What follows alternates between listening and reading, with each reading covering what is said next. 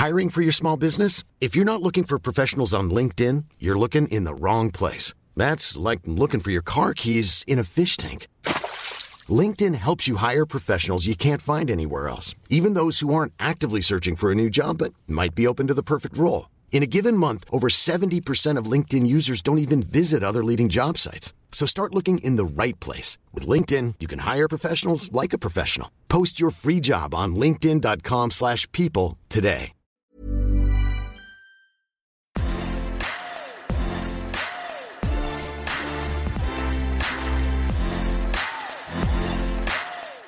Bonjour à toutes et à tous, je suis ravi de vous accueillir pour ce nouvel épisode du podcast Extraterrien, le podcast qui interviewe des sportifs hors du commun. Le but de ce podcast est de vous partager leurs secrets, leur vie et d'en apprendre beaucoup plus sur les clés de la réussite. Vous allez en tirer un maximum de conseils pour être une meilleure version de vous-même au quotidien. Si vous aimez le sport, l'aventure, le dépassement de soi, le développement personnel, ou que vous aimez tout simplement vous inspirer de personnalités remarquables, alors ce podcast est réellement fait pour vous. Dans cet épisode, je suis allé à la rencontre de Flora. Flora est gardienne de l'équipe de France de rink hockey. Alors vous allez me dire, qu'est-ce que le rink hockey? Eh bien, c'est tout simplement euh, le même format que du hockey sur glace, mais qui se pratique sur des patins à roulettes, des patins à quatre roues. J'étais réellement curieux de découvrir ce sport et d'en en apprendre beaucoup, d'autant plus que, comme elle va vous l'expliquer, l'équipe de France féminine a vraiment tout gagné et qu'elle a eu un super palmarès. Il aura arrivé aussi euh, des petits débloirs avec la fédération, puisqu'il y a un an et demi, en fait, la fédération a refusé qu'elle participe au championnat d'Europe, alors que tout simplement c'était une des meilleures équipes. C'est une expérience qui les a énormément marqués en tant que sportifs de haut niveau, mais amateurs. Euh, son histoire est tout simplement remarquable et c'est vraiment une des personnes avec qui j'ai le plus euh, apprécié passer un moment. Euh, c'est vraiment, j'ai eu un coup de cœur amical pour, pour Flora, donc j'espère que ça se ressentira au micro et que vous allez passer un bon moment. Juste avant de commencer, j'ai deux petits messages à vous faire passer. Vous le savez, un exploit se fait toujours en équipe. Donc si vous aimez le podcast, bah, commencez tout simplement à en parler autour de vous. Vraiment, c'est ce qui marche le mieux pour faire connaître le podcast. Aujourd'hui, quand je demande aux gens euh, comment est-ce qu'ils ont découvert le podcast, ils me disent très généralement que c'est un ami qui leur en a parlé. Vous pouvez aussi le noter sur iTunes. Ça, ça m'aide en ce moment à peut-être trouver un sponsor et les sponsors regardent les notes sur iTunes et comme j'aimerais bien me rémunérer parce que j'en vis pas encore, et eh ben c'est vraiment quelque chose qui pourrait m'aider et m'aider à faire durer le podcast. Si vous n'avez pas de téléphone Apple, vous pouvez très facilement en trouver dans votre entourage et le faire notamment avec le téléphone d'un d'un ami ou de votre maman. Si vous écoutez le podcast sur Spotify, vous pouvez très facilement le partager en story. Et ça, ça marche très bien aussi. Donc n'hésitez pas à me taguer et comme ça, je vous repartagerai. Enfin, je vous rappelle que j'ai créé une super newsletter que vous pouvez retrouver facilement en tapant extraterrien newsletter dans Google. J'y partage mes bons plans santé, matériel, mes petites découvertes de la semaine. Vous verrez, il y a plein de bons plans et je suis sûr que ça va vous plaire. Allez, je ne vous embête pas plus et je vous laisse place avec l'invité du jour. Salut Flora. Salut Martélémy.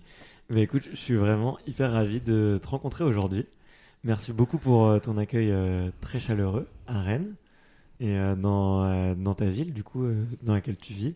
Et on est chez toi, là, tout de suite. Et bah, on a déjà bien beaucoup discuté, donc on va essayer de de pas autant digresser que ce qu'on vient de faire à l'instant. Je suis vraiment hyper content de, de, bah, de te rencontrer pour plusieurs raisons. la première, c'est que tu fais un sport que je connais très peu. Euh, et vraiment qui va, euh, je pense, euh, beaucoup apprendre aux auditeurs qui écoutent aujourd'hui. Et aussi parce que je crois que tu es la, une des toutes premières qui m'a été présentée par Jérémy, un auditeur que tu connais. Donc voilà, donc on le salue si jamais s'il écoute. Donc j'aime vraiment toujours qu'on, que les auditeurs me recommandent des gens. Je sais qu'à chaque fois ça donne des, des, des super rendez-vous. Donc j'ai vraiment hâte de faire cette interview. comment ça va? Ça va bien. ça va bien. Bah, comme je te disais euh, juste avant, je pose toujours la même question euh, par tradition euh, sur le podcast extraterrien. C'est de savoir quel est ton premier souvenir de sport Alors, mon premier souvenir de sport, ça remonte à plusieurs années maintenant. Ça devait être en 95 ou 96. J'avais commencé le, le patin, le patin roulette, et on avec les, enfants avec lesquels je, faisais du, patin, on, devait passer un, parcours, c'était un diplôme en fait. Hein. On devait passer notre diplôme, c'était un brevet, le brevet de, patineur. Et donc je me souviens avoir fait ce, parcours là où on, avait des slaloms, on devait se baisser. je me demande si il devait peut-être y avoir des sauts ou quelque chose comme ça. Et je me souviens avoir fait ce, petit, parcours et ensuite euh, être euh, au milieu de la piste avec euh, tous les enfants qui étaient avec moi et voilà on devait on, devait nous, nous remettre notre diplôme si on avait bien réussi le, le parcours ou pas quoi. Et donc je me souviens de, de ça ouais. Avoir été appelé et félicitations un peu comme le permis de conduire un petit peu ouais. c'est ça ouais. Trop chouette. Et du coup tu as été mise hyper rapidement sur des sur des patins. Ouais euh, ça vient de tes parents, ta famille, ou c'est toi, euh, c'était un sport qui te tentait euh, étant petite et... Pas du tout. Alors, alors en fait, le, le, patin, mon, mon, frère en faisait, donc on a deux ans d'écart. Et, et, il avait commencé à en faire, et comme je voulais faire un petit peu tout comme lui, je m'étais dit, bah moi aussi, j'aimerais bien, j'aimerais bien essayer. Et lui, il avait été mis sur des patins grâce à à sa maîtresse de CP qui euh, avait fait des initiations dans l'école où on était et donc euh, tous les, tous les gamins de l'école euh, sont, sont, passés par là je pense. Hein. Certains ont été traumatisés d'autres sont devenus des grands champions. exactement, exactement. Trop cool. Et donc bah, du coup tu es maintenant tu fais du ring hockey. Mm. Est-ce que tu peux nous raconter un petit peu la transition du coup du patin à bah, la joueuse, la grande joueuse, la grande gardienne de l'équipe de France de ring hockey? Euh, alors, euh, bon, faut savoir que souvent, quand on commence à faire du, du ring hockey, il y, a toujours la, phase d'apprentissage du patinage qui est, qui est hyper importante, euh, qui est étalée sur un, deux ou trois ans. donc, c'est ce qui s'est passé pour moi. Hein. J'ai fait l'école de patinage dans le club de Noisy-le-Grand, là où, là où j'habitais, tout simplement parce que c'était un club qui était juste à côté de chez moi, le gymnase n'était pas très loin, et donc il y avait eu ce, ce fameux cette fameuse initiation dans l'école euh, par la maîtresse. Et donc, euh, donc comme je te disais, tous les enfants sont passés par là. Et puis, euh, au bout d'un moment, bah, tu, à cette époque-là, tu pouvais choisir soit de faire du ring hockey, soit de faire du patinage artistique. Ah, Et puis, bah, encore une fois, mon frère s'était mis au, ring hockey, donc je m'étais dit, je vais faire tout comme lui. Donc, c'est pour ça que je me suis mise au, ring hockey derrière. D'accord, ouais. Et tu te souviens à quel âge c'était, à peu près?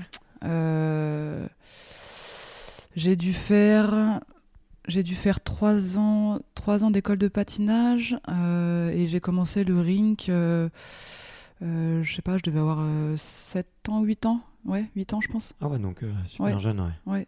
Ok. Et, et bah, c'est un sport qui est effectivement qui a encore peu de licenciés mm. en France. Et du coup, je me demandais à quel âge tu commences un peu les compétitions, parce que généralement sur les les fédés où il n'y a pas beaucoup de pratiquants et de pratiquantes, j'imagine que pour les filles, euh, il n'y en a pas beaucoup non plus.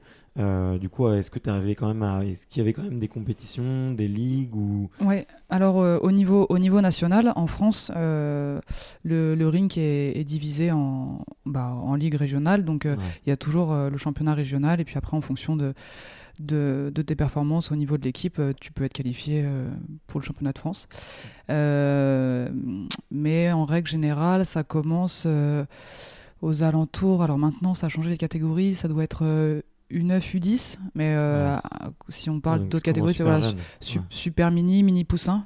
Poussin. Ouais. Ah ouais, donc ouais, ça commence super jeune finalement. À, cet à, cet âge-là, ça reste des compétitions régionales. Hein. Principalement.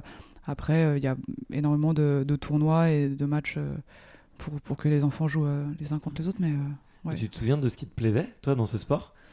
Parce que, attends, on se le dise, qu'on se le dise.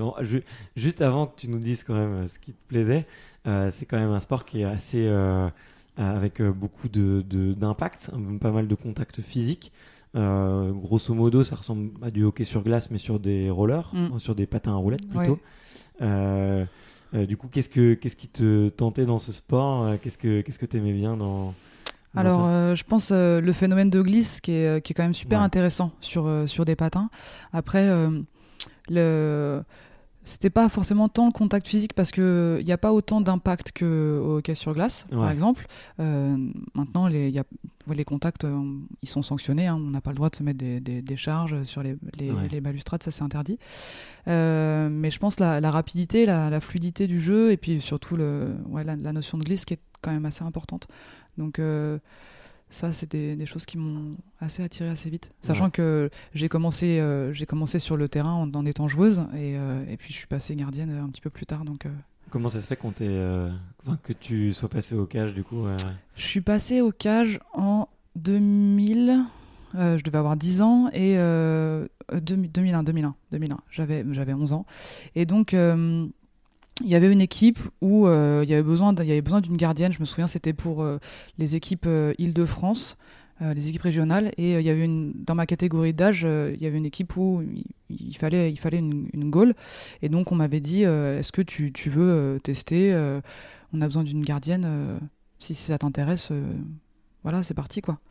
Et donc je m'étais dit bon ok. Et donc pendant plusieurs années j'ai fait goal dans une équipe et joueuse dans une autre équipe D'accord, ok. Ouais. Ah, trop marrant. Mm. Ouais, donc euh, double casquette. Ouais, ça euh, permettait de... de pouvoir faire les deux en même temps. Et à quel moment tu as dû du coup te décider euh, J'ai dû me décider en 2004 parce que. Plus rien qui passait. non, non, non, j'ai dû me décider en, 2004 parce que à cette époque-là, je pouvais plus jouer avec les garçons. C'est-à-dire que pendant toute ma, toute, ma jeunesse, je jouais avec les garçons. Et, et après, en passé presque catégorie senior, on, m'a dit écoute, euh, maintenant euh, il faut jouer avec, euh, avec les filles en senior. tu peux plus jouer avec, avec les garçons et l'équipe dans laquelle j'allais jouer en senior, il y avait déjà une, enfin il y avait déjà pas mal de joueuses de, de chant, donc j'avais pas forcément ma place et puis l'entraîneur m'avait dit écoute voilà si, si tu tu, tu, fais ce que tu veux, joueuse ou gardienne, mais si, si tu es joueuse, sache qu'il y a du monde devant toi et que tu n'auras pas forcément du temps de jeu de suite. Et puis, euh, moi, j'aimais bien les deux. Puis, je m'étais dit, bah non, je vais faire gardienne, ça sera bien. Et je me ferai ma place euh, au fur et à mesure. Ok. Euh, et ça a été un bon choix, hein, finalement. Ouais, ouais, ouais. Et on, dit, on dit souvent des, des, gardiens de but. Alors, il y a un peu un mythe dans différents sports, tu vois. en France, bon, excuse-moi des comparaisons, mais dans le football, il y a Fabien Barthez, tu vois, au handball, il y a Thierry Omeyer. Mmh. Euh, on dit souvent qu'ils ont une personnalité un peu atypique. Est-ce que, tu... Est-ce que ça se retrouve un petit peu dans le, dans le hockey? Euh, Ça, il faudrait demander à mes coéquipières. non, euh, oui, c'est vrai qu'en règle générale, on, dit que les gardiens sont, un peu, sont un petit peu à part.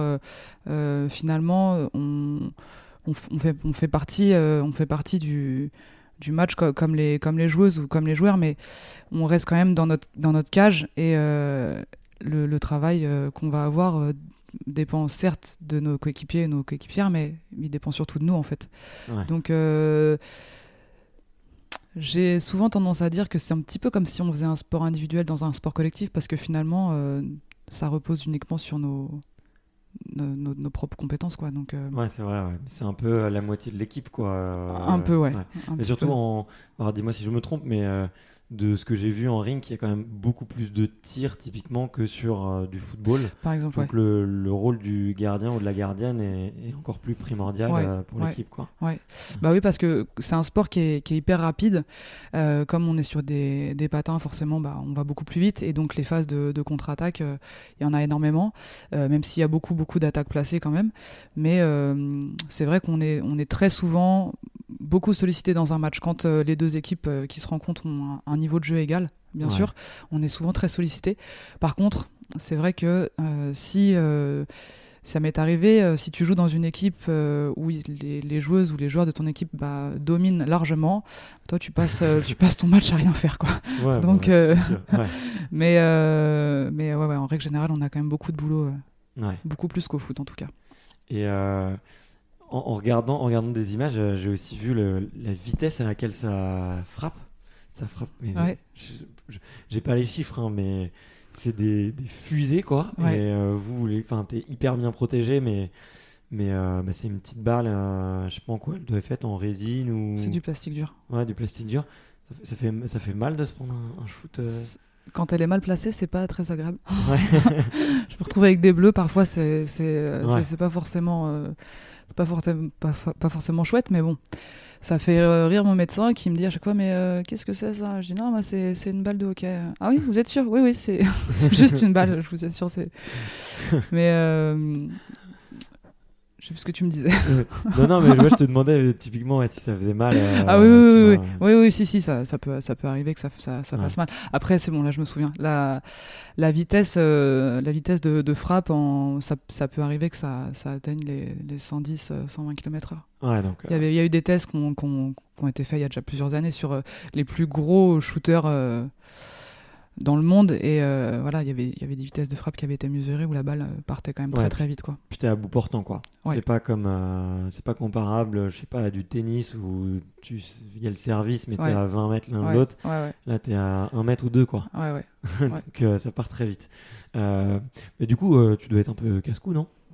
Un petit peu. Un petit peu. Disons que ça me fait pas peur de, De- de me prendre des balles. Quoi. Ok. Pas... Ok, bon, c'est marrant. Et du coup, les sports de combat, ça a jamais pu t'attirer ou... J'y ai pensé, mais euh, j'étais tellement mordu par le hockey que j'ai jamais, Ouais. jamais testé après. Non. Ok. Et euh, est-ce que c'est comme dans les autres. Enfin, désolé, hein, je, je, je mets par rapport à la seule référence qui est un peu médiatisée, qui est le footballeur, où on, on voit souvent les gardiens de foot qui s'entraînent un peu à part. Est-ce que toi aussi, tu avais un entraînement à part, du coup, et, euh, et euh, bah, effectivement, comme tu le disais, c'est un peu un sport individuel dans, Ouais. dans le sport collectif. Ouais, ouais, bah oui, c'est important parce que euh, il y a tout le travail de spécifique euh, gardien qui, qui va qui va rentrer en ligne de compte. Ça passe sur sur euh, des exercices de patinage parce que les joueurs et les joueuses patinent debout, bien évidemment, mais nous, on est accroupis dans notre cage en fait. Ouais. Donc euh, C'est les fameuses positions espagnoles et portugaises, ouais, ça ouais. Alors ça, ça va être des, des- plus des, des parades pour arrêter la balle, mais euh, quand on se déplace dans les cages, on, on est accroupi, on on n'est même pas en, en demi-flexion ou quoi, on est vraiment accroupi, accroupi. Et donc cette technique de patinage, euh, elle est quand même très particulière et euh, donc voilà, il y, avait ça à, à travailler euh, de façon de façon importante et puis euh, aussi bah, justement les, les, les positions dans la cage parce que Ouais. t'arrêtes pas la balle n'importe comment parce que tu peux te faire mal parce que tu vas pas être efficace et parce que bah il faut arriver à, à suivre euh, la balle le plus vite possible aussi pour euh, pour pas prendre de but quoi Ouais, donc ouais. euh, donc ouais ouais les, les entraînements de, de gardien de but c'est hyper important alors ça va se faire souvent en début d'entraînement Bah, par exemple les, les joueurs vont être d'un côté, eux, ils vont travailler, je sais pas moi, euh, le spécifique euh, joueur à la passe, la, la technique individuelle, et puis euh, voilà, pendant une demi-heure ou 45 minutes, en tout cas, c'est comme ça que qu'on fonctionnait euh, dans mon dans mon club. Les gardiens, on était ensemble, et puis on on, est, on, on bossait ensemble quoi, avec nos entraîneurs de, de gardiens. Ça se travaille un peu les, les réflexes? J'ai l'impression de vieillir et que les réflexes sont un peu moins bons. Et du coup, je me demandais s'il y avait des, des techniques pour un peu les, les entretenir. Ouais, ça se travaille pas mal. Alors euh, moi, je, j'en- j'entraîne aussi hein, des, des, des jeunes, euh, des enfants, et euh, je bosse beaucoup avec eux sur, bah, justement avec des balles de tennis pour pour améliorer la rapidité et sur des répétitions, de, ouais, des, des répétitions pl- plusieurs fois pour. Ok. Ok, génial. Bon, bah, tu me fileras des petits exercices Ouais. après pour que je puisse travailler sans tout problème. C'est à quel moment que tu as commencé à réaliser le haut niveau dans tout ça? Alors, euh, Parce que je crois que tu es allé assez tôt en équipe de France, Ouais, finalement. je suis, arri- je suis arrivée en équipe de France. euh, j'avais. Alors, la première compétition, j'avais 17 ans. euh, Ah ouais. Mais euh, à 16 ans ou à, à 15 ans, j'avais déjà commencé à faire des stages, en fait. Euh, sachant que je me suis vraiment rendu compte du haut niveau. J'étais quand même beaucoup plus jeune que ça parce que j'étais parti faire euh, un, tournoi amical avec euh, l'équipe avec laquelle je jouais. C'était peut-être aux alentours de 9-10 ans, un truc comme ça. Et c'était un, tournoi international qui regroupait des équipes jeunes et des équipes seniors. Et donc, dans ce tournoi inter- international-là, il y avait l'équipe de France senior qui était là, hommes. Et. euh, et c'est la première fois que je les ai vus jouer. Et bon, nous, on avait notre petit tournoi, et puis eux, mais ils jouaient à la- dans la même salle, donc euh, voilà, on, on les voyait, on les voyait faire leur match. Et euh, c'est à ce moment-là où je me suis rendu compte qu'il y avait une équipe de France et euh, qu'effectivement, c'était quand même un, un- un haut niveau, mais qu'on voilà, qu'on pouvait, tout- enfin, qu'on peut tous attendre avec du, du travail normalement. Mais Ouais. c'est à ce moment-là que je me, je me suis rendu compte de tout ça, ouais. C'est super cool que tu aies pu rencontrer à 9-10 ans, on va dire, le- les, les super équipes. Ouais. Top joueurs, ça, ça, ça doit être super inspirant, j'imagine. Ouais, euh, ouais, ouais. T'as trop de chance. Et, euh, et du coup, ouais, tu arrives à 17 ans en équipe de France. Mm. Euh, alors, tu me diras si je me suis trompé ou pas, mais j'ai j'ai cru comprendre qu'il y avait une super gardienne avant toi. qui avait fait une carrière aussi belle que, que toi. ça a été quelque chose qui t'a apporté aussi ou de c'est peut-être aussi été un peu plus long pour, pour, pour pouvoir t'imposer Alors ça a été un petit peu particulier parce que la gardienne dont on parle c'est Angela Rodriguez et, et en fait elle, elle, était dans mon club à Noisy-le-Grand. D'accord. Et quand je suis passé senior, euh, quand, je, quand je suis passé donc en catégorie euh, senior, là, que je pouvais jouer avec elle, bah, elle, elle avait sa place vraiment euh, bien, bien définie. donc titulaire indiscutable dans le club de Noisy, titulaire indiscutable en, équipe de France. Elle était vraiment. Enfin, moi, je trouve qu'au niveau technique, elle, elle, était hyper forte en fait. Et, et c'était une fille qui avait un caractère énorme. Elle avait vraiment un très, très, très, très fort caractère. Et ça a été, ça a été compliqué de. De, de, bosser avec elle parce que bah, ce qui était normal, elle voulait pas laisser sa place, ce qui était mm. logique. Euh, et euh, moi, j'avais, j'avais eu du mal, euh, en tout cas au sein de mon équipe de Noisy, j'avais eu du mal à m'imposer en tant que, en tant que gardienne. Et puis, et puis ensuite, on s'est retrouvés en équipe de France ensemble. Donc, la, l'année où on a été en équipe de France ensemble, bah, évidemment, elle était titulaire et puis moi, j'étais, j'étais remplaçante. Mais, mais, mais bon, dans, dans le dans la ah j'arrive pas à parler ça arrive t'inquiète dans, l'équipe dans l'équipe ouais ça ça a été euh, pas hyper simple à gérer mais au final euh, au final ça s'est plutôt bien passé quand même. Et c'est à quel moment du coup que tu as pris le, la, la, place de titulaire euh, le lead, le lead ouais. en 2010 ok. Ouais.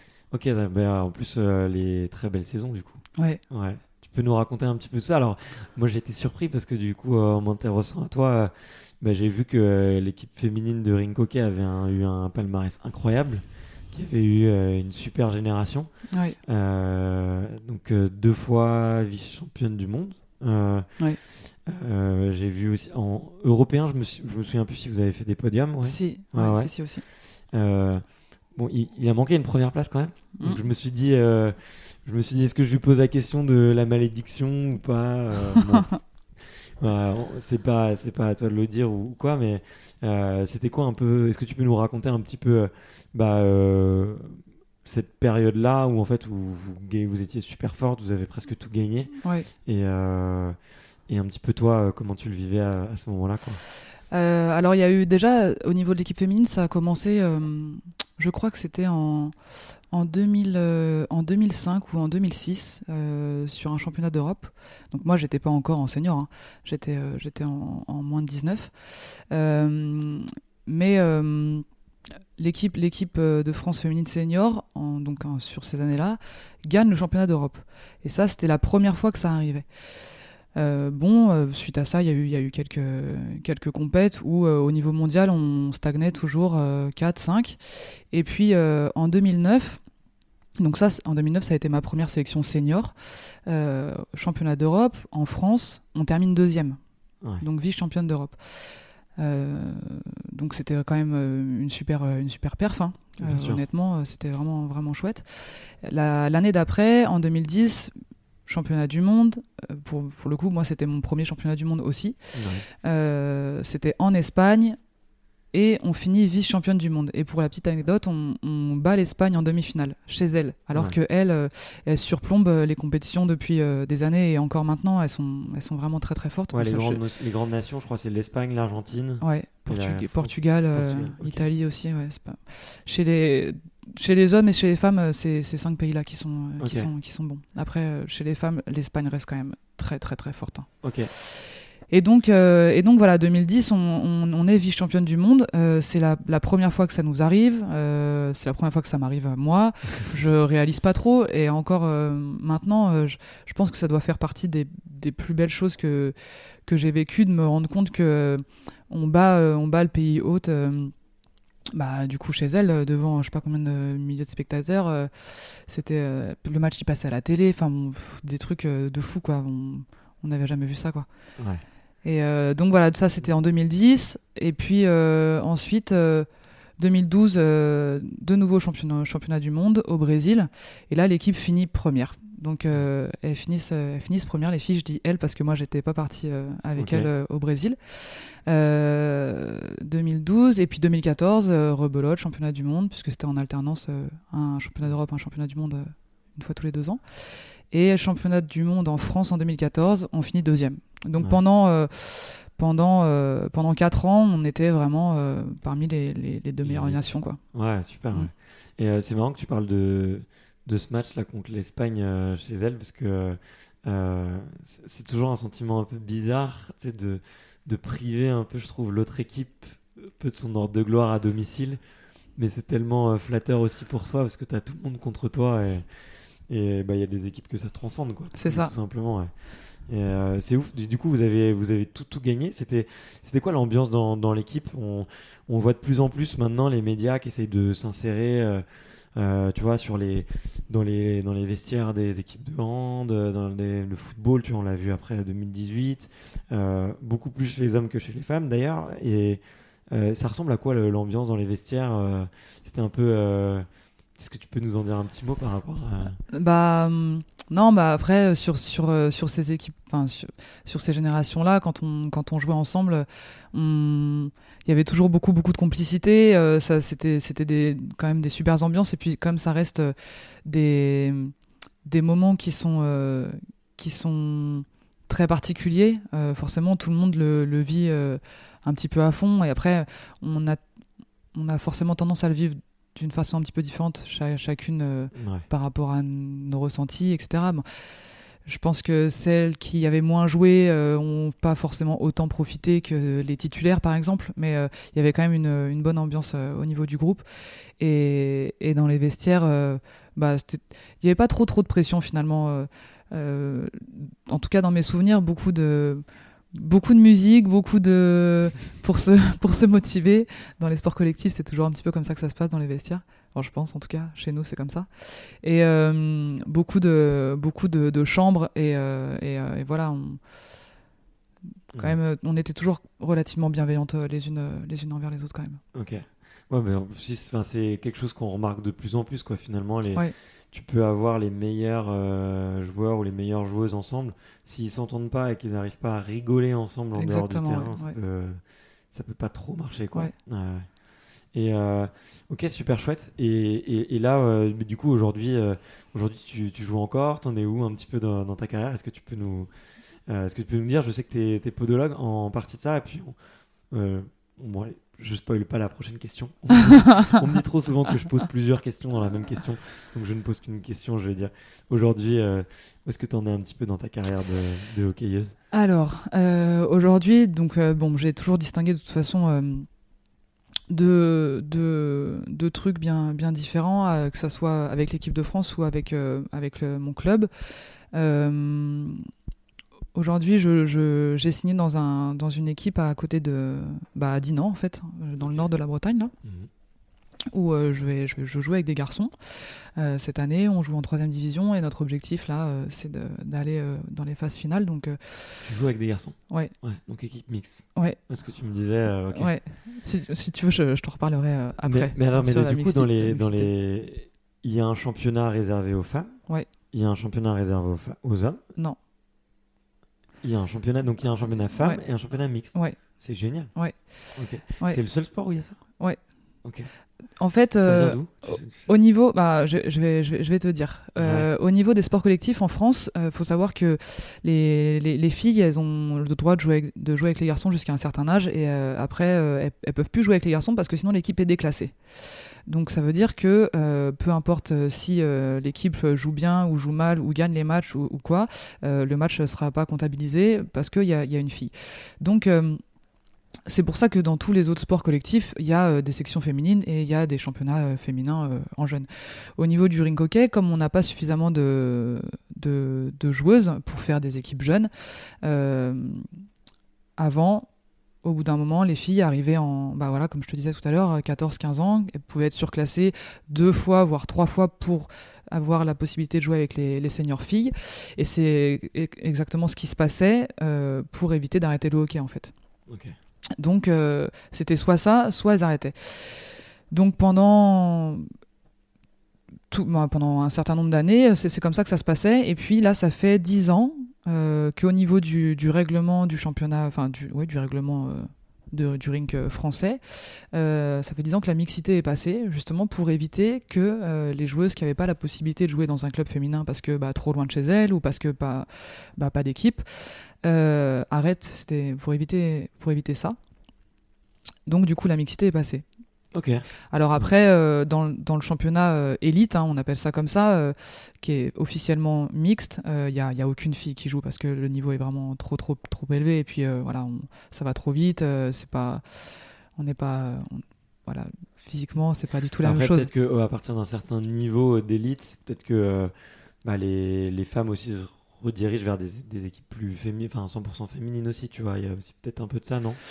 Euh, oui, oui, oui. Il y a, aussi un petit peu de ça. Euh, je pense que je pense qu'il y a quand même un aspect euh, physiologique quand même qui rentre en ligne de compte malheureusement ou heureusement, je sais pas, mais euh, sur, euh, sur la, force de frappe, notamment sur la vitesse euh, du patinage. Et c'est, ça, ça, va être un jeu qui va être un petit peu différent en fait. Quand tu prends la meilleure équipe féminine senior du championnat français ou un autre championnat, elle, elle fera pas du tout jeu égal avec la meilleure équipe masculine en fait.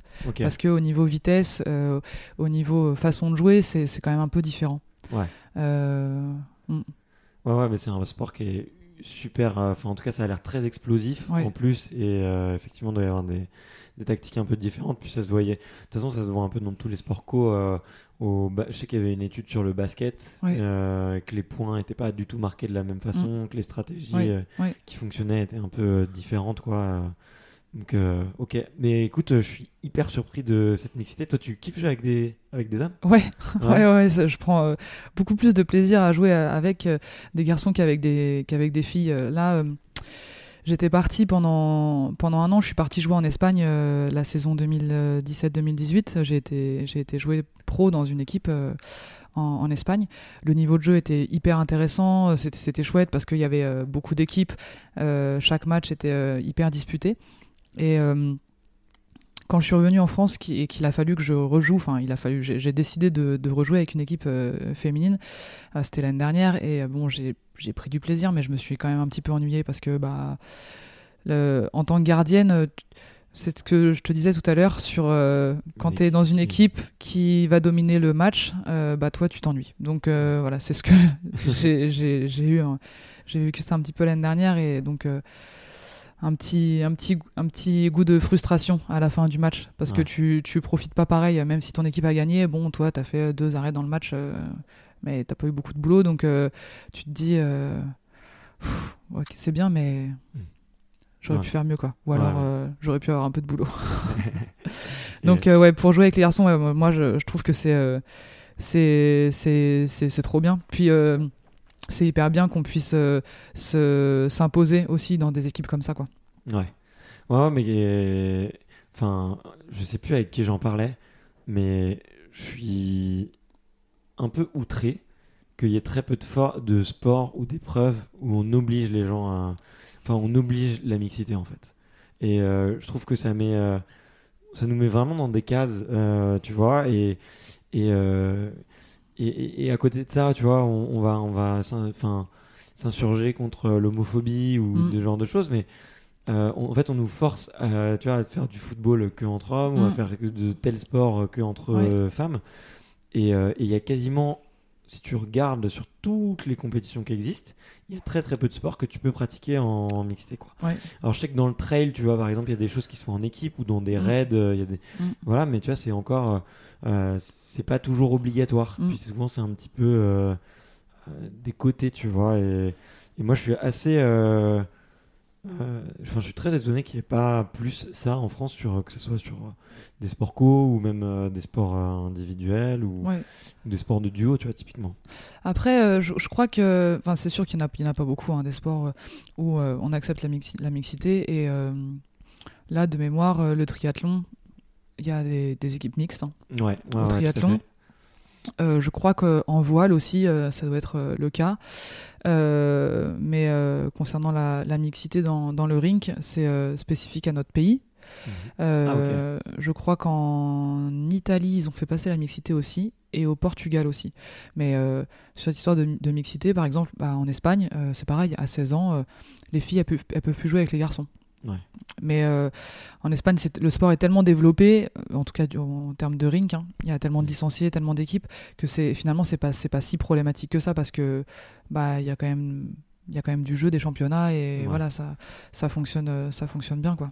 Non, mais, je, je trouve ça hyper intéressant d'avoir fait un peu d'une faiblesse le fait qu'il n'y ait peut-être pas assez de, de femmes pour avoir un championnat fourni et d'en avoir fait une force, on mm. va dire, en termes de, euh, d'éthique et de, et de, et de diversité. Quoi. Mm. Donc euh, c'est hyper intéressant. Écoute, ouais. merci de me l'apprendre. Ryan Reynolds here from Mint Mobile. With the price of just about everything going up during inflation, we thought we'd bring our prices down. So to help us, we brought in a reverse auctioneer, which is apparently a thing. Mint Mobile unlimited premium wireless. Ready to get 30, 30, bit to get 30, bit to get 20, 20, 20, bit to get 20, 20, bit to get 15, 15, 15, 15 just 15 bucks a month. So, Give it a try at mintmobile.com/switch. slash $45 up front for 3 months plus taxes and fees. Promo rate for new customers for limited time. Unlimited more than 40 gigabytes per month slows. Full terms at mintmobile.com. euh, tu as, parlé un petit peu de, de, ton passage en Espagne. Il y a, y a des différents types de, de, jeux entre les pays. On le voit, on peut le voir un petit peu dans, dans tous les sports. Euh, on met un peu des étiquettes sur. Euh, c'est quoi les étiquettes de l'équipe de France et, et, des autres nations euh, dans le ring hockey féminin? Les étiquettes, elles sont, en tout cas au niveau international, ça va être quand même vachement fonction de l'entraîneur. Euh, l'entraîneur, il va demander un certain type de jeu et voilà, c'est lui qui va poser un petit peu les, bases euh, pendant un match. Euh, sur le niveau de jeu espagnol, globalement, je pense que je pourrais te dire que ça va être des, des joueuses et des joueurs, hein, parce que de toute façon, même au niveau masculin, on, le voit, qui, vont, qui vont patiner très très bien, très très vite, avec énormément de déplacements sur le terrain. et en règle générale, il y a pas beaucoup de lacunes quoi. Mmh. Euh, c'est-à-dire que les passes elles vont être euh, parfaites, euh, les, les, changements de direction, les, les, les contrôles, les tirs, les, tout ce qui est technicité de patinage et technicité de crossball, ils maîtrisent, ils maîtrisent ça très très bien. Donc forcément ça va te rendre un jeu, un niveau de jeu qui va être beaucoup plus fluide. Et puis tu vas pouvoir tu vas pouvoir bah, ouais, jouer, jouer un, un, autre type de hockey en fait. Hein. Ouais, ok. Euh, et, du coup, il les, les, y, a des grands styles de jeu, type, euh, je sais pas, la contre-attaque, euh, le la défense, j'en sais rien. Je, te pose une question, de puriste pour je suis complètement à côté de la plaque. Non, écoute, tu vas avoir tu vas dans, dans, notre sport, tu vas avoir évidemment des phases de contre-attaque, mais c'est pas c'est pas aussi systématique que le hockey sur glace par exemple, où tu enchaînes que ça. là, il va y avoir des phases d'attaque placée, donc quand tu es quand toi, ton équipe, elle, attaque, euh, bah, tu, vas forcément essayer de, trouver la faille de, de, la défense adverse. Euh, et puis, euh, et puis bah, au contraire, quand tu es en défense, tu peux avoir plusieurs types de défense pour essayer de, hmm. d'optimiser au, maximum les, phases de jeu. Quoi. Ouais. En tout cas, c'est un, un, sport qui est vachement intéressant, je trouve, à avoir joué. Et je suis assez surpris de ne pas le. Qu'il soit, soit, plus télévisé ou plus médiatisé parce que c'est assez spectaculaire, ça va vite, tu t'ennuies pas. Oh non. Euh, d'ailleurs, comment, comment est-ce qu'on peut faire si on veut voir un match de, de ring hockey euh, aujourd'hui? Il, il, y a des grandes compétitions, je sais pas, une finale de championnat de France euh, ou un, pour tous les amateurs là, qui voudraient découvrir un peu? Euh, ouais, ouais. Alors, euh, je, je, reviens un petit peu sur ce que tu disais avant là, sur euh, sur le fait que ça soit un sport euh, qui est, qui, est, hyper rapide et tout. En règle générale, c'est très visuel. C'est-à-dire que quand on vient découvrir un, quand on vient voir un match de, de hockey, si on n'a jamais vu, on se prête très vite au jeu parce que les règles sont relativement simples à, comprendre et chaque personne que j'ai rencontrée qui, avait découvert le, le ring m'avait dit mais enfin on m'a toujours dit c'est vraiment super, ça va vite euh, c'est chouette. Donc voilà, on, s'y prend euh, quand même euh, assez vite. Après, je pense que c'est très visuel à la télé quand c'est bien filmé. Mmh. Et si on filme comme ça, c'est quand même un, petit peu compliqué parce que la balle va vite et donc il faut avoir l'œil quand même pour bien, pour, bien, pour bien suivre ça. Donc je pense que c'est pour ça que ça, ça, ça, perce pas. Puis comme on n'est pas beaucoup de licenciés, que ça reste un sport amateur. Mmh. Euh, forcément, bah, c'est compliqué après d'attirer euh, les médias, en tout cas en France, euh, c'est quand même pas facile. Quoi. Ouais.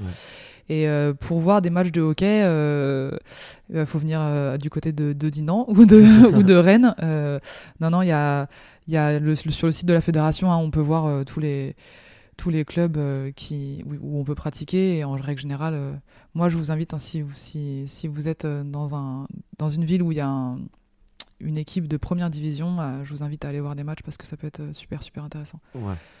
Il y a des clubs français qui sont engagés en Coupe d'Europe, des clubs en, en Champions League, là, comme on appelle ça au Mm. foot. Euh, et puis euh, tous les ans, il y a le, le Final Four qui, qui réunit euh, les quatre meilleures équipes françaises, donc les. Après, on se, dis- on se dispute la, la Coupe de France. Donc, le Final Four féminin et le Final Four masculin, on se réunit sur un même site et puis voilà, on, on joue ensemble. Quoi. Et tous les ans, c'est un endroit différent. exactement, ouais, euh. ouais, ouais, Donc exactement. c'est un peu comme euh, les playoffs euh, Ouais, au tout à basket. fait, ouais. Ok. Tout à fait. Donc ça c'est plutôt intéressant. Ouais. Ok, trop cool. Ouais. Bon bah écoute, euh, moi je vais suivre ça de près. Donc c'est à quelle période? C'est fin d'année Ouais, en règle générale, c'est bah tu Enfin, vois de l'année dernière, c'était c'était mai juin, je crois, fin mai ou Mm. début juin, un truc comme ça, ouais. Ok, Mm. ok, génial. Bon bah écoute, moi j'irai j'irai regarder, c'est sûr. Super. Et je vais le mettre dans mon agenda. T'as as parlé de à l'instant de de sport amateur. Ouais. Euh, et euh, et j'ai vu que cette semaine sur Facebook, tu avais relayé un message euh, d'une athlète qui s'appelle Clémence Beretta, qui vient de. Alors je sais plus. Je, je me suis pas renseigné sur elle, mais elle vient de terminer les, champ- les championnats du monde d'athlétisme. Ouais. Ça n'a pas été facile, Non. comme tous les Français. Euh, donc euh, on va pas lui jeter la pierre. Mais elle évoquait la difficulté en France euh, de, du sport de haut niveau, euh, notamment parce qu'on n'a pas une culture sportive et qu'on force un petit peu les gens à choisir Mm. entre le sport, euh, les études, euh, et que finalement c'est très difficile de mener les deux de front et qu'on n'accompagne pas toujours les sports moins médiatisés euh, bah, à devenir les meilleurs mondiaux Mm. parce que euh, en tout cas elle dans son sport elle avait euh, elle parlait d'une situation précaire financière et tout Ouais. Toi comment est-ce que tu j'imagine que le ring hockey ça on n'en vit pas Non. euh, comment est-ce que tu est-ce que tu as une quel est ton job à côté et, et, euh, et c'est un- c'est quoi un petit peu ta comment est-ce que tu t'es organisé euh, pour faire face à ça quoi? Parce que là dans son message c'était assez touchant parce qu'elle parlait énormément de ouais elle parlait complètement de précarité tu vois Ouais. donc Euh, alors, euh, bon, effectivement, nous, on, on est considéré comme un, comme un sport amateur. Euh, je pense que c'est nos dégradations, enfin, nos, nos conditions, pardon, de, de, de pratique euh, se, sont un, se sont un tout petit peu dégradées depuis qu'on est pu comptabiliser comme sport de haut niveau. Parce qu'avant, on était, on était sport de haut niveau, on était sportif de haut niveau, on avait, on avait le statut, en tout cas, d'athlète de haut niveau. qui est-ce Donc, qui, décerne ce statut là euh, c'est euh, la commission euh, olympique et le ministère des Sports et voilà un truc comme ça trucs. en fait. ouais. Si tu veux, chaque chaque chaque sport non olympique euh, va avoir statut voilà un statut un statut particulier. Soit on est catégorie sport de haut niveau, soit on n'est pas catégorie sport de haut niveau. Et quand quand tu es sur dans voilà en, tant- en tant que sport de haut niveau, tu vas avoir bah, des subventions de l'État qui vont être un petit peu plus importantes. Au niveau régional, ça veut dire que les ligues vont être euh, un petit peu plus riches aussi pour pouvoir, euh, bah, je sais pas, mettre en place des stages de développement par exemple ou des stages de formation. Et au niveau local, ça va être la même chose. Euh, un club euh, va peut-être euh, avoir plus de subventions de la part de sa mairie si, euh, si euh, il est euh, au plus haut niveau ou si euh, justement il est catégorisé comme sport de haut niveau. Bon, nous, ça a eu un impact euh, direct sur euh, les équipes de France, euh, notamment au niveau euh, budgétaire. Euh, Ouais. Donc, euh, donc euh, là-dessus, ça a été, c'est, c'est assez compliqué maintenant et, euh, et on ne sait pas trop comment ça va, ça va évoluer parce que ce statut, tu le, tu le récupères ou en tout cas tu l'as en fonction des résultats de ton équipe nationale et euh, en fonction du nombre de pratiquants et en fonction du nombre de pays qui euh, va être présent sur les, les échéances internationales. Euh, sauf que c'est un cercle vertueux parce que Exactement. plus l'équipe nationale gagne plus il y a de licenciés et- Exactement. Et, et à l'inverse, euh, euh, moins, moins, moins tu as de, de sous pour préparer tes athlètes, moins tu as de chances euh, d'avoir une Mm. médaille aux compétitions internationales. Donc, donc là, on est dans, un, dans une phase qui va être. Enfin voilà, c'est un petit peu compliqué pour l'avenir, on ne sait pas trop comment ça va se passer. Euh, Concrètement, qu'est-ce qui se passe? Vous devez payer vos déplacements non, on n'en est pas ou- encore là. Ouais. Euh, que on n'en est pas encore là. peut-être, Bah euh, alors, euh, si on donne des chiffres, euh, là au niveau, au niveau fédéral, il y a quatre collectifs qui, qui est en bah, qui, est, qui est- qui est- qui est- qui est en prise en charge, en tout cas au niveau du ring hockey. Euh, le, le collectif senior hommes, le collectif senior femmes, les U20 garçons et les moins de 17, voilà, les U17 euh, garçons. Euh, avant, quand on était sport de haut niveau, je vais peut-être dire une bêtise, mais on avait une enveloppe de 150 000 euros pour préparer ces quatre collectifs-là. mmh. Depuis qu'on n'est plus sport de haut niveau, on a une enveloppe de 40 000 euros pour préparer ces quatre collectifs-là. Donc, ça veut dire que au niveau fédéral, il faut faire des choix, et ça veut dire que forcément, bah, des fois, il y a des équipes qui peuvent passer à l'as. Et donc, euh, nous, on l'a, en tout cas au niveau féminin, on l'a ressenti euh, très très bien euh, l'année dernière, en 2018, parce que on, avait le, championnat d'Europe là, et puis en fait, au courant de l'année 2018, on, nous a dit, écoutez, les filles, c'est notre entraîneur hein, qui nous a dit ça, il y a il n'y a pas de subvention, il n'y a pas de budget, donc euh, vous ne pourrez pas participer au championnat d'Europe. Donc nous, on, on s'était dit, bah, c'est pas possible, c'est quand même quelque chose de d'inenvisageable dans la mesure où ça faisait des années qu'on participait euh, à ces compètes, et puis surtout euh, au vu des résultats qu'on avait fait en fait, hein, tout Ouais. simplement. Et la capitaine de, de l'équipe de France, qui est, qui est une- une- vraiment une très très bonne amie à moi, Vanessa, Vanessa Daribo, m'a dit un jour, écoute, euh, moi je, je, suis pas du tout d'accord, euh, je trouve ça inadmissible, et en plus de ça, j'ai su que euh, si on participait au, si on participait pas au championnat d'Europe, on pourrait on pourrait pas aller au championnat du monde là là en 2019. Mhm. Donc il faut qu'on fasse quelque chose. Donc elle est- elle a mis en place une cagnotte sur internet, hein, une cagnotte participative. Et, et au final, il y, a, y a énormément de gens qui nous ont, qui nous ont donné des sous pour qu'on puisse participer, tout en sachant que euh, à ce moment-là, donc c'était euh, c'était au mois de juin, euh, le championnat d'Europe était au mois de septembre, et on avait trois mois pour récolter suffisamment de sous, faire une équipe, faire des stages, en tout cas essayer de faire des stages, et puis organiser la compétition. Et quand ça, ça s'est passé, la Fédé a dit très tardivement, mais a dit OK, on, on accepte votre participation, par contre vous gérez tout. Donc c'est-à-dire que voilà, Vanessa, elle avait mis en place cette, euh, cette cagnotte, et puis euh, bah, moi, je me suis retrouvée à gérer tout le côté euh, comptable en fait, à, à trouver un hôtel sur place, à savoir comment on allait faire pour se déplacer, à, à avoir un minibus, voilà, à payer les, les billets de train des, des filles qui venaient de je sais pas où. Enfin bon, voilà. Donc la cagnotte nous a permis de, de participer à cette compète. C'était hyper. Euh, Vous n'aviez pas de temps humain pour. euh, pas du tout. Ouais, de- Pas du tout. gens. Donc c'était Pas à du vous tout. de le faire. euh, Ouais. c'est- dingue. Et c'est la, la, la première fois, et j'espère que c'était la dernière fois, c'est la première fois où, où ça nous arrivé en fait. D'habitude, quand on partait en compète, on était toujours bah, hyper. Enfin, dans un cocon finalement. Tu, tu Mm. t'arrives chez toi un jour, tu regardes dans ta boîte aux lettres, tu reçois des billets de train, on te dit bon, bah, faut que tu ailles en stage, ou alors faut que tu ailles en, voilà et voilà tout, tout est fait pour euh, le, confort de, l'athlète et pour son bien-être et pour euh, pour que les performances euh, soient soient présentes là sur cette année-là ça a été ça a été hyper hyper compliqué de se, dire bon bah ok on, va tout organiser par contre sur des compètes normalement où on avait trois semaines, un mois de préparation, bah là on a eu deux jours. Bien évidemment, les autres nations, bah elles n'avaient pas deux jours. hein. Elles avaient aussi, euh, elles avaient plusieurs, plusieurs semaines derrière elles. Donc euh, ça a été compliqué de, de dire, euh, ok, on y va, mais par contre il faut être aussi essayer d'être compétitive. Ouais. Sachant qu'arriver à, à ces C'est un- une charge mentale euh, en plus pour Ouais. certaines, enfin, ceux qui s'organisent, qui organisent un peu plus, j'imagine. Bien sûr. Pas évident quoi. Surtout que là, si on revient sur le fait qu'on est un, sp- un sport amateur, euh, bien évidemment, on travaille toutes. Mm. Bah, pour se libérer au niveau du boulot, c'est compliqué.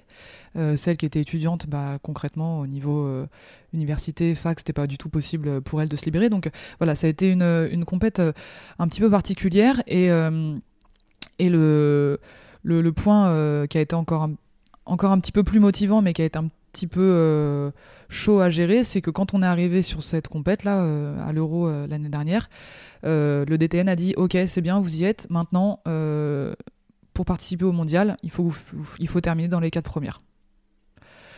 D'accord. Donc euh, on avait déjà euh, cette, euh, cette, première, cette première barrière de il faut qu'on participe pour pouvoir prétendre à aller au mondial, à la barrière de la Fédé qui était euh, ok vous participez, par contre on vous met une- un autre objectif, c'est vous terminez quatrième, sinon vous participez pas au mondial.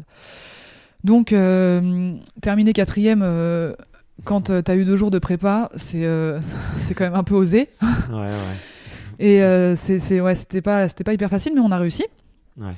On a fini quatrième du championnat euh, avec euh, bon des, des, des, des, des hauts, des bas, avec euh, bon, des, voilà, des joueuses qui se sont blessées et tout, mais, mais au final, euh, c'était une aventure tellement riche euh, humainement parce que toutes les filles, on savait pourquoi on était là et on savait que voilà, c'était c'était pas euh, chacune chacune pour sa performance individuelle en fait. Là, Ouais. ça a été vraiment un- une grosse compète. euh, et puis c'est surtout qu'en plus nous, comme on devait tout gérer, même si notre entraîneur était là, mais lui, euh, Il a aussi du boulot. il avait à aussi du boulot hein. à, à fournir et, euh, ouais, enfin, moi je j'ai dû, faire tous les comptes quoi. C'était vraiment incroyable. Jamais je pensais que j'aurais été, j'aurais dû faire un truc comme ça quoi. Ouais. Donc euh, donc voilà un petit peu pour euh, pour l'histoire. C'est pas pas toujours euh, hyper Mais- simple. hein. Bah écoute, en tout cas, merci infiniment de ce témoignage-là, parce que j'espère que ça ouvrira les, les yeux de certains sur le ce qui peut se passer dans, dans le sport en France, et puis et en même temps euh, félicitations, parce que vous avez un peu euh, sauvé le ring hockey féminin, quoi. Ouais.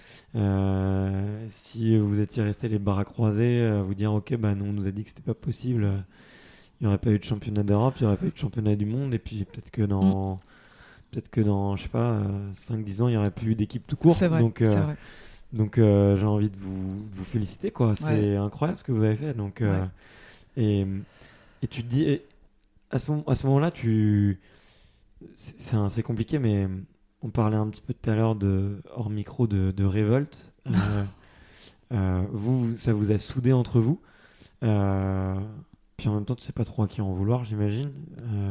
Si tu bon on te dit que c'est les institutions mais tu, tu penses que pour la suite, ça peut faire, ça peut en faire une force pour votre équipe et, et que ça peut créer quelque chose de, super fin J'espère, euh, j'espère que, en tout cas, j'espère que ça va faire naître des, vocations ou en tout cas des envies euh, aux, plus jeunes parce que bon, bah, j'arrive un peu sur la fin de ma carrière internationale.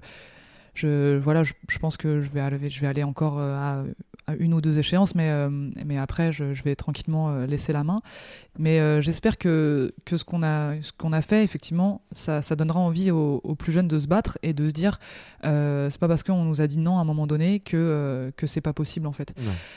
Sur le moment, oui, t'en veux, t'en, veux à, t'en veux à, t'en veux au président de la Fédé, t'en veux euh, au DTN, t'en veux à l'entraîneur, t'en veux, t'en veux à tout le monde. Surtout qu'en plus on est dans une fédération qui est multisport. Euh, Il y a le skate, il y a le Ouais. patinage artistique, il y a euh, le, le roller hockey. Enfin voilà, il y a, il y a énormément de sports et donc euh, finalement les décisions euh, des budgets euh, alloués. C'est quand même euh, des choses qui sont votées euh, dans la, au sein de la fédération, donc c'est compliqué de, d'accepter d'être euh, moins légitime que je sais pas moi les, les, les, les patineurs qui font de la course et qui sont je sais pas combien de licenciés et qui ramènent des médailles. C'est que c'est compliqué de l'accepter. Ouais. Parce que ça dépend pas que de nous mais c'est pas pour autant qu'on n'a pas le droit de bah, qu'on n'a pas le droit de se battre et qu'on n'a pas le droit de, de vouloir représenter notre, enfin, représenter notre pays c'est pas comme si on n'avait pas fait de résultats et c'est pas comme si on on était euh, les dernières euh, mondiales quoi c'est pas du tout le cas Ouais. Donc, euh, Bon, en tout cas, je suis, je suis bluffé et, et vraiment, encore une fois, je te félicite parce que ça n'a pas dû être facile euh, et, et en même temps, merci d'en parler parce que bah, voilà, c'est aussi ça le. C'est aussi ça le, le- le sport, quoi. C'est, Mm. euh, Il y a toute une partie logistique qu'on voit pas, Ouais. qui, qui prend du temps, qui prend euh, beaucoup, euh, bah aussi beaucoup d'argent. Ouais. Là, j'ai eu la chance il y a quelques jours de, de rencontrer un tennisman pro, mais tu vois, qui a jamais été, qui, est, qui est rentré dans le top 500, mais qui a jamais réussi à faire mieux. Bah, tu vois, il me disait, bah, lui, il, il avait euh, ouais, effectivement à peine d'argent, enfin à peine assez d'argent pour juste payer son circuit et payer son Ouais. entraîneur, mais sinon, euh, il y avait une logistique de dingue, quoi. Enfin, c'était euh, Ouais. incroyable. Donc, et on, on le met pas assez en valeur, quoi. Tu vois. Et, et je trouve, en plus, d'un point de vue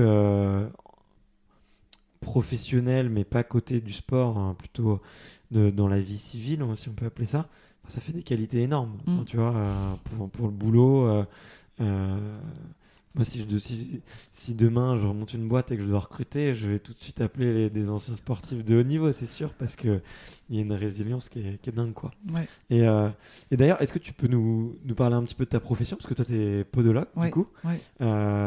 Qu'est-ce qui t'a donné envie de faire, de faire ce métier? Et- Eh bien, podologue, j'ai, j'ai, bon, donc on, on parle de, on parle de podologie, on parle surtout de, de porter des semelles euh, orthopédiques, hein, parce que pour le, la, la plupart, euh, la plupart de- des personnes, quand ils vont voir un podologue, c'est un petit peu pour ça.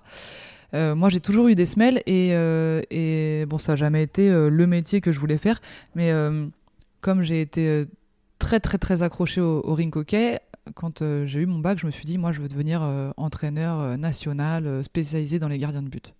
Et mon, et mon, et mon coach, mon entraîneur de l'époque, là, euh, Jean-François, euh, d'ailleurs, si tu m'écoutes, euh, m'a dit écoute, c'est très bien, Flora, mais ce métier n'existe pas, donc il va falloir faire autre chose, en fait, parce que ça n'existe pas. Donc je me suis dit bon, ok, alors je vais aller en STAPS. Bon, STAPS, je me suis blessé, euh, puis finalement, je n'étais pas hyper motivé pour devenir prof de sport non plus. Et puis comme il y avait énormément de choses qui m'intéressaient, j'étais un, un petit peu perdu. Euh, très vite, je me suis posé la question de devenir kiné, mais euh, kiné, il fallait, fallait avoir un investissement de travail qui était euh, très important, euh, que je j'avais pas envie de donner, parce que je donnais beaucoup, beaucoup de temps à mon sport et, et en pas, pas beaucoup à l'école en tout cas. et donc, je me suis dit, euh, ok, pour entrer en, en école de kiné, c'est un concours. Euh, le concours de kiné, euh, t'as une épreuve qui est, commune à- au concours de, podologue. Euh, c'est parti, je vais me lancer là-dedans. Donc euh, j'ai commencé à rentrer en prépa pour préparer le concours de, podologie. Et ça, je me souviens très bien, c'était en 2009, euh, la- l'année où, c'était mon premier championnat d'Europe euh, senior. Et euh, pendant ce championnat d'Europe-là, j'étais, en- j'étais- voilà, toutes les filles, on était à l'hôtel, hein, toutes les filles étaient en train de, dormir, euh, je sais plus ce qu'elles faisaient. Et puis moi, j'étais en bas, je révisais mes, cours là de prépa. Et puis mon entraîneur, il descend et il me dit, mais tu fais quoi là euh? Je dis bah je révise, euh, tu sais, je passe le concours de, podologue là euh, à la fin de l'année et tout. Il me dit mais euh, tu sais Flora, qu'en tant que sportif de haut niveau, tu as des passerelles.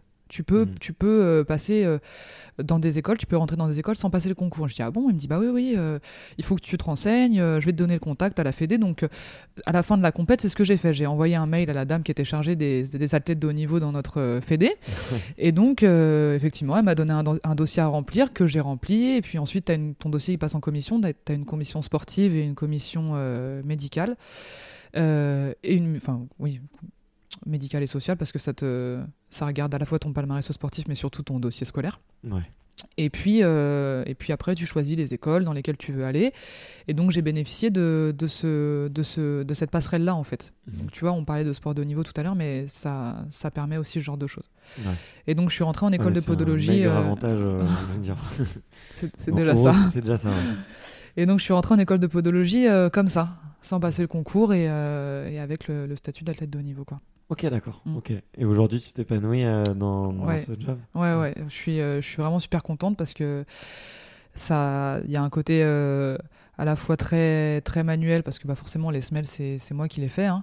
Et puis je travaille énormément, énormément avec des patients sportifs. Du coup, c'est hyper riche parce que tu peux, tu peux euh, vraiment leur transmettre toi toute l'expérience que tu as eue euh, par rapport à ta pratique, Mhm. euh, que ce soit des conseils, je sais pas moi, sur euh, l'hydratation, les étirements, la façon de gérer les compétitions, l'avant, l'après, c'est des choses que tu n'apprends pas à l'école. Donc Ouais. tout mon bagage sportif, j'ai réussi à le, à le retranscrire dans, dans ma profession.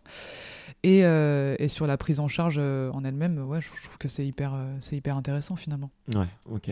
Mais, j'imagine que tu dois être euh, une hyper. euh, euh, une, une podologue hyper douée et hyper attentionnée. Donc, euh, et ça doit être hyper kiffant en tant que patient de te dire euh, Ok, bah là je travaille. euh, avec, avec une, une femme qui est vice-championne du monde plusieurs fois, qui, qui est trop forte dans son métier. Et tu portes des semelles là, sur tes, sur tes rollers ou- Ouais, ouais, j'en ai, ouais. J'en ai, Ouais. mais c'est plus pour de la stabilité euh, Ok. globale. Mais, Mais c'est les patients, ouais, ça, ça arrive quelquefois. Il y en a qui me disent euh, J'ai vu, euh, j'ai tapé votre nom là sur internet et j'ai vu tout ça. euh, c'est incroyable. Moi, je suis un peu gênée parce que bah, forcément, le contexte est complètement différent. Mais, mais non, non, c'est rigolo. Puis justement, quand je suis partie en Espagne pendant un an, j'avais mis mon cabinet en, en remplaçant. Euh, j'avais une, une remplaçante qui a, qui a bossé à ma place et euh, donc j'ai des patients qui étaient au courant. Puis euh, il y en a quand je suis revenue qui, m'ont demandé comment ça s'était passé. Euh, c'est, euh, c'était hyper intéressant, ouais. Puis ont- il y en a qui ont suivi aussi euh, un petit peu les résultats, donc c'était chouette. ouais. Trop bien. Ouais. Trop bien. Bon, on, on arrive, on arrive à la fin. Euh, je, je me suis dit euh, que j'avais envie de tester un petit format euh, un peu différent pour la fin et de faire un petit peu des questions un peu rapides, tu vois. mais on peut prendre notre temps pour les faire si on veut. Mais, mais voilà, tu me diras si jamais, si jamais ça te plaît, il n'y a pas de piège, bien au contraire. Euh, je voulais savoir ton meilleur souvenir. de. Mon meilleur souvenir de sport, Bah, j'en ai plusieurs, je suis obligée de- d'en Vas-y, choisir un ou pas Non? Bah, Allez, euh, vas-y, raconte-les euh, tous. Ok. Euh, bah, le premier, c'est celui dont je t'ai parlé déjà tout à l'heure euh, en demi-finale du championnat du monde en 2010 sur ma première titularisation où on gagne contre l'Espagne. Euh, le deuxième, euh, ça devait être en 2016, championnat du monde au Chili. Euh, on gagne contre le Chili euh, en quart de finale. Et, euh, Finalement, vous aimez bien. Au euh, but en or, ouais, hein, ouais, vraiment. Et donc on gagne contre elle euh, au but en or. et là, c'est pareil, il y avait tout le public qui était contre nous. tout le monde, enfin, voilà, tout le monde pensait que le Chili allait, allait gagner. Puis ils avaient mis une, une campagne de com en place qui était juste euh, incroyable. Et puis nous, euh, petites françaises, euh, on, est- on arrive et puis on, on, on- on les bat, quoi. Donc, non, ça, c'était un, un super souvenir. Et le, le dernier joli souvenir que j'ai eu, là, c'était l'année dernière avec, avec mon équipe de, de Mérignac. Euh, l'équipe euh, l'équipe de filles avec laquelle j'ai joué euh, l'année dernière où on gagne euh, la Coupe de France la Coupe de France voilà mais on n'était pas du tout partie favorite ni ni vainqueur et on s'est oh, sur, sur les fameux Final Four là dont je te parlais Ouais. voilà en demi-finale on, on bat les les championnes de France en titre on fait un gros match et et je pense que c'est ouais, ces trois souvenirs là que, que je garde en, en mémoire quoi Ok, génial. Ton pire souvenir? Ah, mon pire souvenir, il est très récent là. Il est très récent, il date, euh, il date de cet été. On, on est parti au championnat du monde euh, à Barcelone. Et, euh, encore maintenant, je, je pense que c'est vraiment le, le- le pire, la- la- le pire souvenir que, que je peux avoir. On joue encore une fois en quart de finale du championnat du monde contre, contre l'Italie. Euh, le match se passe plutôt bien à notre avantage. Euh, et euh, on gagnait 3-2, il restait 10 secondes de la fin. Et, euh, à, à 10 secondes, on se fait égaliser 3-3. Et on, va aux prolongations. Première prolongue, pas de but. Deuxième prolongue, euh, les Italiennes euh, marquent le 4-3, euh, il restait 40 secondes. Et, euh, euh, du coup, là, nos rêves, euh, bah, ils se brisent parce qu'on on était parti pour, euh, pour aller dans le dernier carré mondial. quoi. Et on, Mhm. était à 10 secondes. Donc euh, ça, ça a été une très, très, très grosse défaite. Et, euh, et je- ouais, c'est sûr mon, mon pire souvenir de, sport. quoi. Euh, La meilleure ambiance que tu as vécue? Hmm. Celle de 2018 avec l'équipe de France, sur Ouais. au championnat d'Europe. Ouais. Ok. Ton meilleur match? Oh. J'imagine qu'en tant que gardienne, ça doit être compliqué à choisir parce que tu dois avoir le meilleur match de l'équipe et euh, ton meilleur match à toi qui peut être un match qui peut se solder par, euh, Par euh, une défaite, quoi. par ouais. une défaite parce que tu as été extrêmement sollicité. Mais Ouais. tu vois. Le meilleur match, bah, je pense celui où j'ai vraiment pris part complètement, entièrement à la victoire, c'est la, la victoire contre le Chili en 2016. Euh, voilà, le, non, voilà le, match dont je te parlais là. Euh, je pense que si, si ça reste un- ouais, ça reste un, un super souvenir. Plusieurs arrêts. Ouais, euh, ouais, ouais. ok. Ouais, et puis c'est surtout que là, en- je me souviens que en prolongation, euh, il y avait un, un coup franc direct. Ouais. Le coup franc direct, c'est euh, c'est pas comme un penalty. Tu peux tu peux euh, partir un petit peu un petit peu avant, et puis tu as le droit d'aller dribbler le, le gardien. Et donc euh, on prend un coup franc direct en, en prolongue. Donc c'était le, le but en or. hein. Si si on prenait le but, on perdait le match. hein. Ouais. Et j'arrête le j'arrête le coup franc direct. J'arrête le coup franc direct, ouais, en prolongue. Là, je me suis dit, il peut rien se passer. Ouais, là, t'as le public qui te maudit. ouais, ouais. Ouais. euh, ouais, ouais. J'étais quoi. morte de rire, je sais pas pourquoi, c'était peut-être nerveux, mais je me disais c'est bon, enfin, on va gagner ce match. euh, Tout, tout, tout est, tout est aligné quoi. Ouais, c'est ouf. Et tu le sentais, toi? Te Ouais. ouais, euh, je- Ouais. ils peuvent plus passer, euh, donc Ouais. là les filles elles vont y arriver. euh. Ouais. Mais j'imagine qu'en plus des fois ça doit être frustrant aussi, tu vois, de dire ok, il y a rien qui passe, mais t'as ton équipe qui, qui a plus de mal, tu Ouais. vois, ou que t'as envie de- d'arriver, d'être le, de rajouter. euh, Bah, c'est ça qui est frustrant quand t'es quand t'es gardien, c'est que toi ton rôle c'est d'arrêter les balles euh, ou les ballons et que, que tu peux pas tu peux pas marquer. Donc t'as beau essayer de faire euh, tout ton possible pour euh, pour aider ton équipe, euh, finalement si euh, s'il y en a une euh, ou euh, ou deux joueuses qui sont pas hyper bien, qui sont pas au top de leur forme, toi t'auras beau faire tout le travail que tu peux, Ouais. L'issue du match elle, elle va pas dépendre que de toi quoi. Ouais. Je pense que c'est ça le, le plus compliqué à gérer dans le sport collectif en, lui- en, en lui-même en fait, c'est que le résultat ça va pas dépendre nécessairement que de ta performance. Et, euh, et encore plus pour euh, du coup un sport où il y a une gardienne et euh, des joueuses de champ quoi. Ouais. Donc euh, t'es- t'as un ou une idole sportivement? Ouais, il y en a un là que j'ai, moi je le connaissais un petit peu, mais mais euh, je, je le découvre de plus en plus. euh, c'est l'entraîneur de, de basket, euh, Vincent Collet, Ok. entraîneur d'équipe de France de basket. Je suis tombée sur des vidéos de lui euh, euh, où il parle à ses joueurs et euh, je trouve que c'est c'est énorme en fait. Le message qu'il fait passer, euh, j'a- j'a- j'a- j'adorerais avoir un entraîneur comme lui. J'adorerais vraiment. C'est. Bah, génial. Je vais, écoute, je, je connais pas du tout, donc je vais regarder ce qu'il fait. Ça m'intéresse. Là, je cherche un entraîneur euh, à interviewer, donc euh, ça, ça me dit bien. Euh, tu as une astuce euh, pour démarrer la journée avec un moral de champion? Une, Championne, pardon. une, une astuce, je sais pas moi, c'est ce que je fais tous les matins en tout cas. Je me lève, j'ouvre mes volets, j'ouvre la fenêtre, puis je mets un petit peu de musique, et puis voilà, je commence euh, ma journée. Euh, je prends un petit thé, et, euh, et voilà, globalement, c'est à peu près ça comment ça se passe quoi. Il n'y a Ouais. pas de grosse magie, mais bon. Tu te vois où dans 10 ans? J'espère, j'espère euh, encore sur les terrains à jouer avec euh, avec une, une bande de copains là que j'ai ici et euh, voilà faire plus du, du hockey loisir. Euh, en tout cas au niveau sportif, euh, voilà je me vois je me vois comme ça. Et au niveau professionnel, euh, là je m'inscris dans, dans, dans, la ville de Rennes là au sein de la ville de Rennes, je, je m'inscris un petit peu plus euh, dans la prise en charge de patients bah, justement des basketteurs et peut-être peut-être augmenter un petit peu ma ma, bah, mes compétences là-dedans, quoi. Donc, ouais. Ok, trop bien.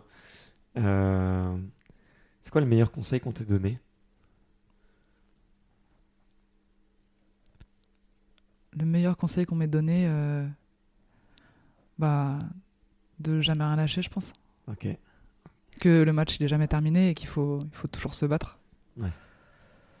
T'as un livre ou un film que tu que as lu euh, récemment ou, ou un que t'auras envie de partager qui t'a marqué? Je dirais, je dis récemment, mais en fait, même pas. En plus, on vient de parler d'un livre, donc euh, ouais, mais. attention. Euh, Ouais, il faut qu'on parle du livre dont on en parlait tout à l'heure non, ou pas? pas, Non, forcément, pas du tout. ouais, C'est vraiment ce que tu veux. Euh, je- là, j'ai pas, j'ai pas, j'ai pas trop de, de livres ni de films qui me viennent en tête là. hein.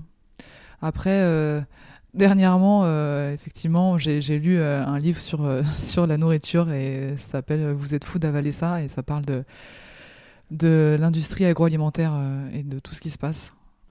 Et ouais, on en a parlé juste Ouais, avant, et ouais. c'est vrai que tous les deux, on, on a un petit, on est dans une phase, euh, je pense, de, de réflexion par rapport à ce qu'on mange. Et toi, c'est un livre qui t'a ouvert les yeux. Quoi, Ouais, coup, ouais, ouais. Euh, bah écoute, l'avant-dernière question, euh, si tu pouvais euh, devenir une, une petite fourmi et, et te glisser dans le creux de ton oreille à quelques minutes de ta première titularisation en équipe de France, et si tu pouvais te donner un conseil à ce moment-là, tu te dirais quoi? Que euh, je suis un peu, je suis un peu ému là. hein. Vrai que euh. Quoi qu'il arrive, il faut pas. euh, quoi qu'il arrive sur les matchs, il faut, il faut jamais rien lâcher. Et puis il faut. C'est sûr que les carrières sportives, elles sont, elles sont longues, elles sont compliquées. On peut passer par plein, plein d'états émotionnels différents, mais il faut toujours croire en soi, il faut toujours bosser. Et voilà, je pense que je me dirais ça. Il y a un sportif ou une sportive que tu me recommandes d'interviewer? Ouais, alors il y a un sportif au- auquel j'ai pensé euh, dernièrement. C'est c'est un patineur de ma fédération qui fait du, qui fait du patinage de, de vitesse, de la course, mais plutôt sur des longues distances, qui s'appelle Nolan Bediaf. c'est un, il est champion du monde de roller. je l'ai découvert il y a deux ans au, championnat du monde en Chine. Et il était champion du monde sur cette année-là. Et, et là, cette année, il a gagné le marathon. Euh, enfin, il est, il est, je pense qu'il a une histoire de vie qui est hyper intéressante et c'est humainement quelqu'un qui est de très, très, très intéressant et très gentil surtout. Ok. Donc, euh, voilà. tu, le connais, tu le connais du coup? Ouais, je le connais. Bon, bah, on, on, en discute juste après. Ça marche. Merci beaucoup. Bah, merci à toi, Barthélémy. Salut. Merci d'avoir écouté jusqu'ici. D'ailleurs, si vous êtes encore là, c'est sûrement que l'épisode vous a plu. Donc pensez à vous abonner pour ne louper aucun épisode et à aller lui mettre 5 étoiles sur iTunes. Ça me va droit au cœur. Je vous souhaite à la semaine prochaine pour une super interview.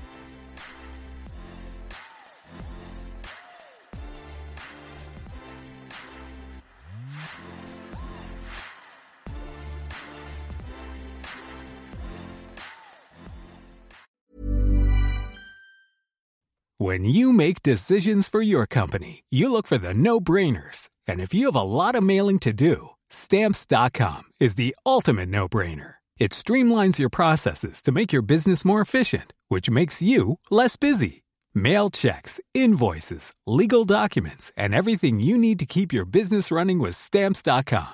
Seamlessly connect with every major marketplace and shopping cart Schedule package pickups and see your cheapest and fastest shipping options from different carriers. With rates up to 89% off USPS and UPS rates. And with the Stamps.com mobile app, you can take care of mailing and shipping wherever you are. Make the same no-brainer decision as over 1 million other businesses with Stamps.com. Sign up with Code PROGRAM for a four-week trial, plus free postage and a free digital scale. No long-term commitments or contracts. That's stamps.com. Code program.